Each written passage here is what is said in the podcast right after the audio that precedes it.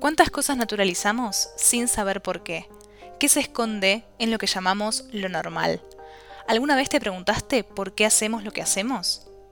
Bienvenidos a la segunda temporada de Detrás de lo Invisible, un podcast de la primera piedra donde repensamos lo que aceptamos como dado e intentamos rastrear de dónde vienen las ideas que nos enseñaron. En el episodio de hoy, Noche de Brujas. ¿Quiénes fueron las brujas en la historia? ¿Cómo nace la idea de brujería? ¿Por qué su persecución fue clave para establecer roles de género?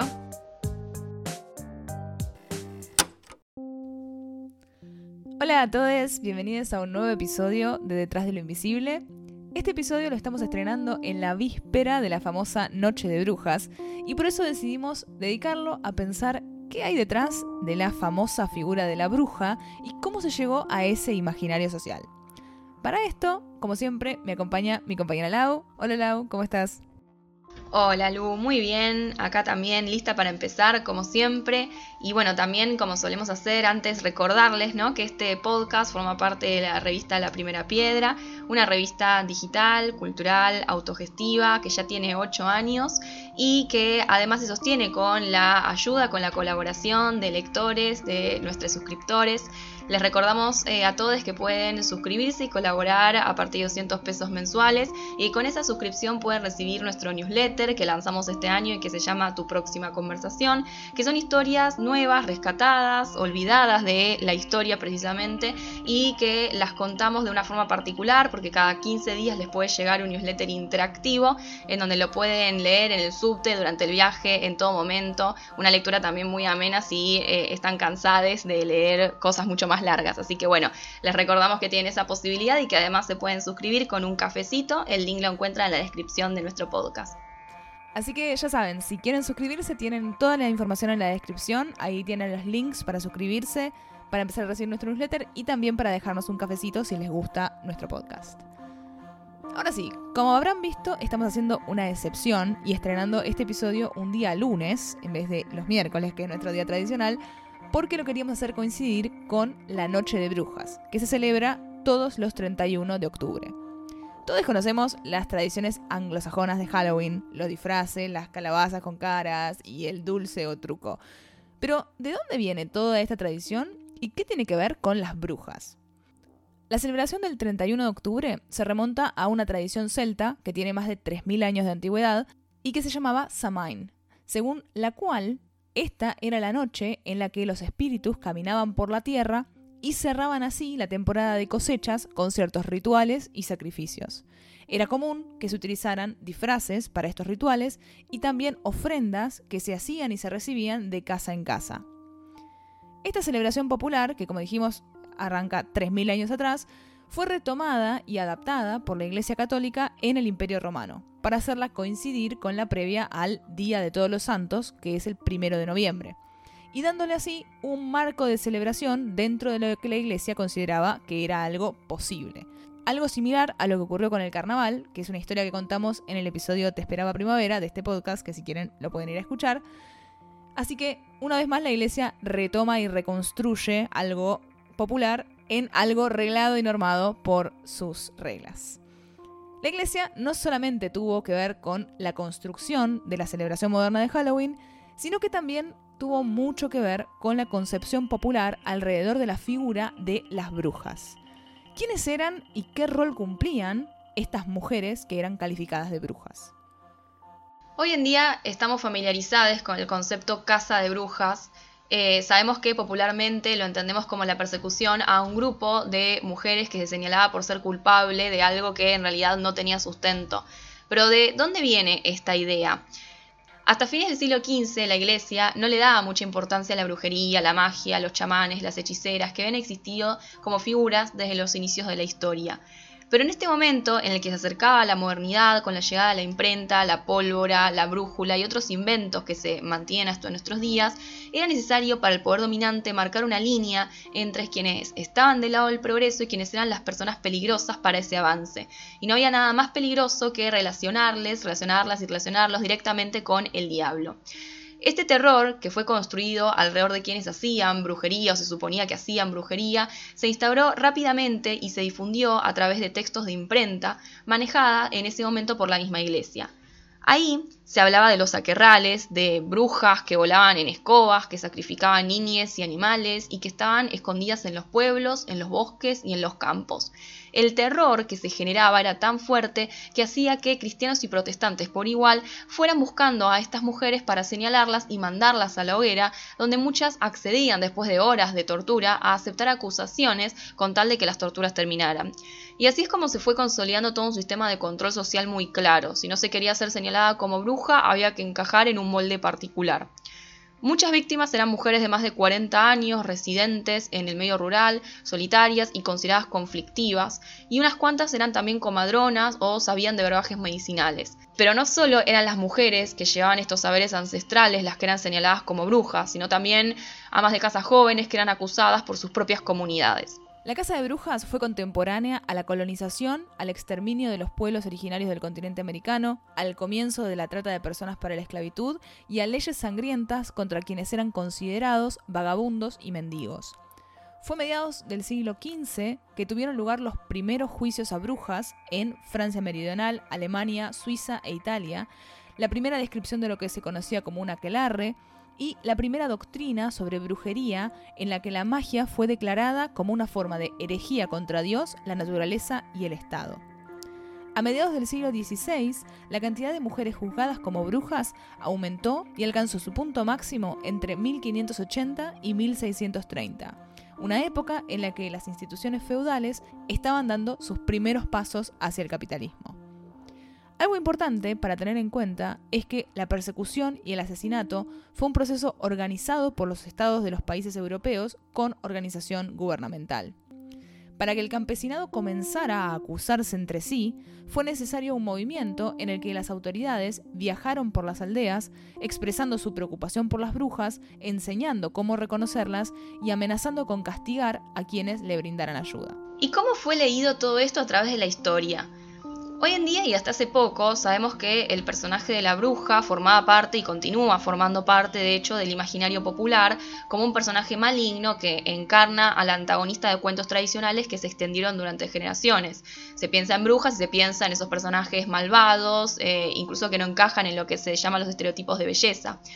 A mediados del siglo XVIII, historiadores comenzaron a estudiar la caza de brujas como episodios relacionados únicamente a supersticiones religiosas y rurales, productos del folclore o de la ignorancia, relativizando en realidad dos siglos de persecución, torturas y asesinato. Pero fue en la década de 70, con el movimiento de liberación de las mujeres en Estados Unidos, que comenzó finalmente a reconocerse a la caza de brujas como un proceso histórico que había dado forma a la posición subordinada de las mujeres a lo largo del tiempo. Alguien que se dedicó especialmente a estudiar el tema fue la escritora Silvia Federici en su libro Calibán y la Bruja, donde estudia la transición del feudalismo al capitalismo, en tanto sistema socioeconómico que requirió del disciplinamiento de los cuerpos para su desarrollo y donde el sexismo jugó un rol prioritario.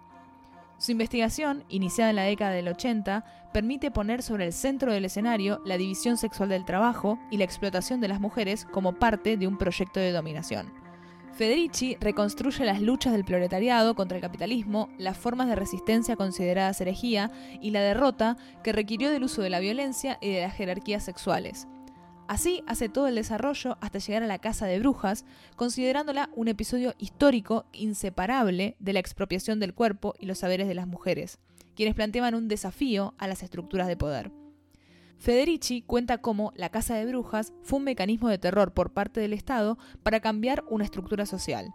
Atacando a las mujeres, se destruía toda una serie de comportamientos, de prácticas que no iban en línea con las necesidades y los fines de esta economía capitalista que se estaba desarrollando. Con el capitalismo, los cuerpos de las mujeres son vistos como máquinas para producir fuerza de trabajo. A partir de políticas de control y vigilancia extremas, la procreación fue entonces puesta al servicio de la reproducción capitalista. En varias entrevistas, Federici aclara cómo su libro es precisamente un intento de contar la historia del capitalismo desde el punto de vista del trabajo reproductivo o de lo que hoy conocemos como trabajo doméstico, y cómo esas tareas y esa división sexual del trabajo fue determinante en la posición de las mujeres en el capitalismo. De acuerdo a la autora, la masacre que representó la Casa de Brujas fue un punto decisivo en la historia que es parte de la degradación social de las mujeres.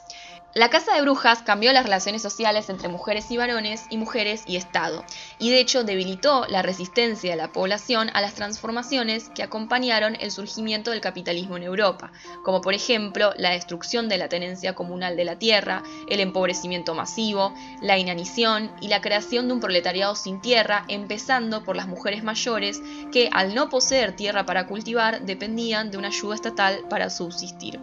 A través de las acusaciones de brujería, se identificaba a las mujeres como asesinas de niños, sirvientas del demonio, destructoras de hombres, que los seducían y los hacían impotentes al mismo tiempo.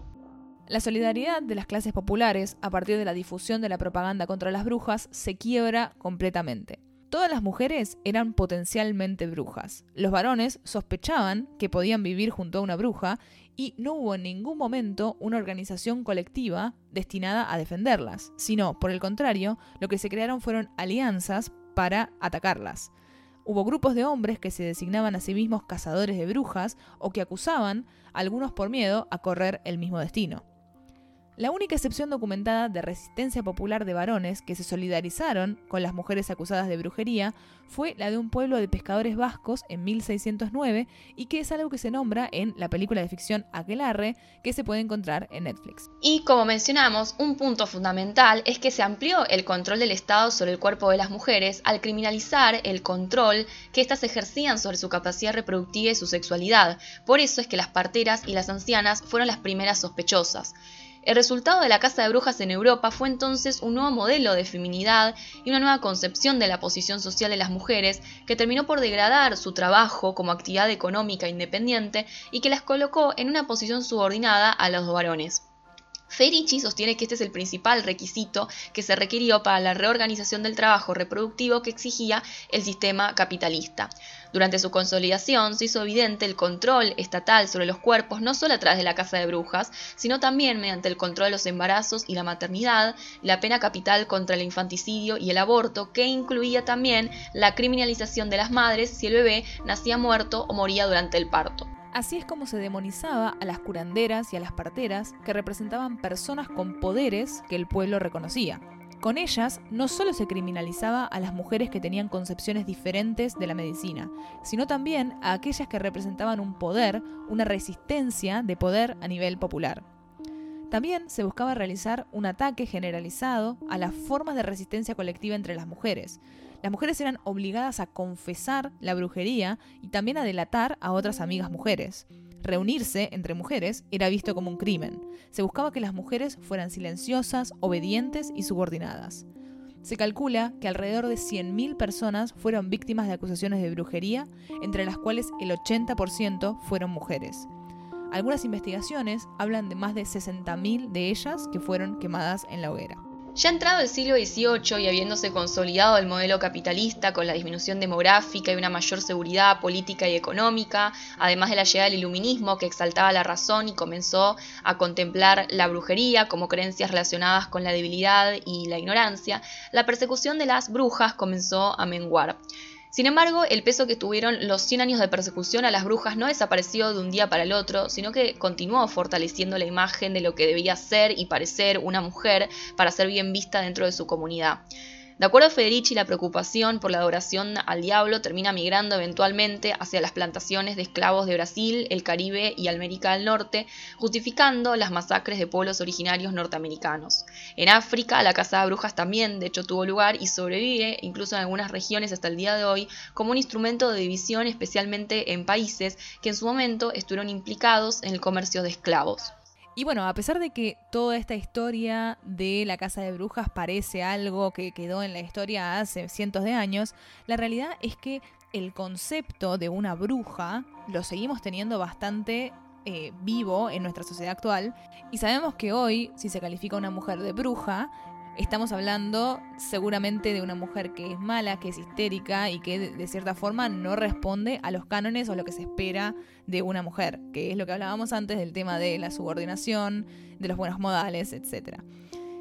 Y aunque hoy en día lentamente se empieza a recuperar un poco la tradición y a recuperar la idea de las brujas con este cambio de época que trajo el feminismo, todavía queda mucho por, por desandar y también por repensar en esta idea de lo que esa persecución, que fue una persecución organizada, estatal y un acuerdo entre distintos países que lo que tenían como finalidad última era organizar lo que una mujer podía o no podía hacer.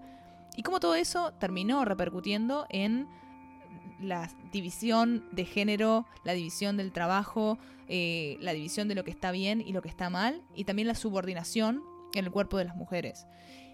Y a su vez en lo que una mujer tiene que ser y tiene que parecer para que no sea juzgada y no sea señalada por su comunidad.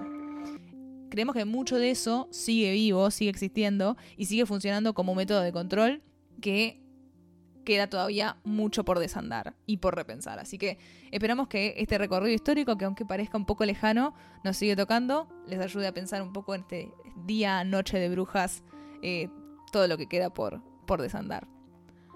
Así que con esto llegamos al final de un nuevo episodio de Detrás del Invisible. Como saben, tienen en la descripción el link para sumarse y empezar a colaborar con nuestro proyecto y recibir nuestro newsletter semanal.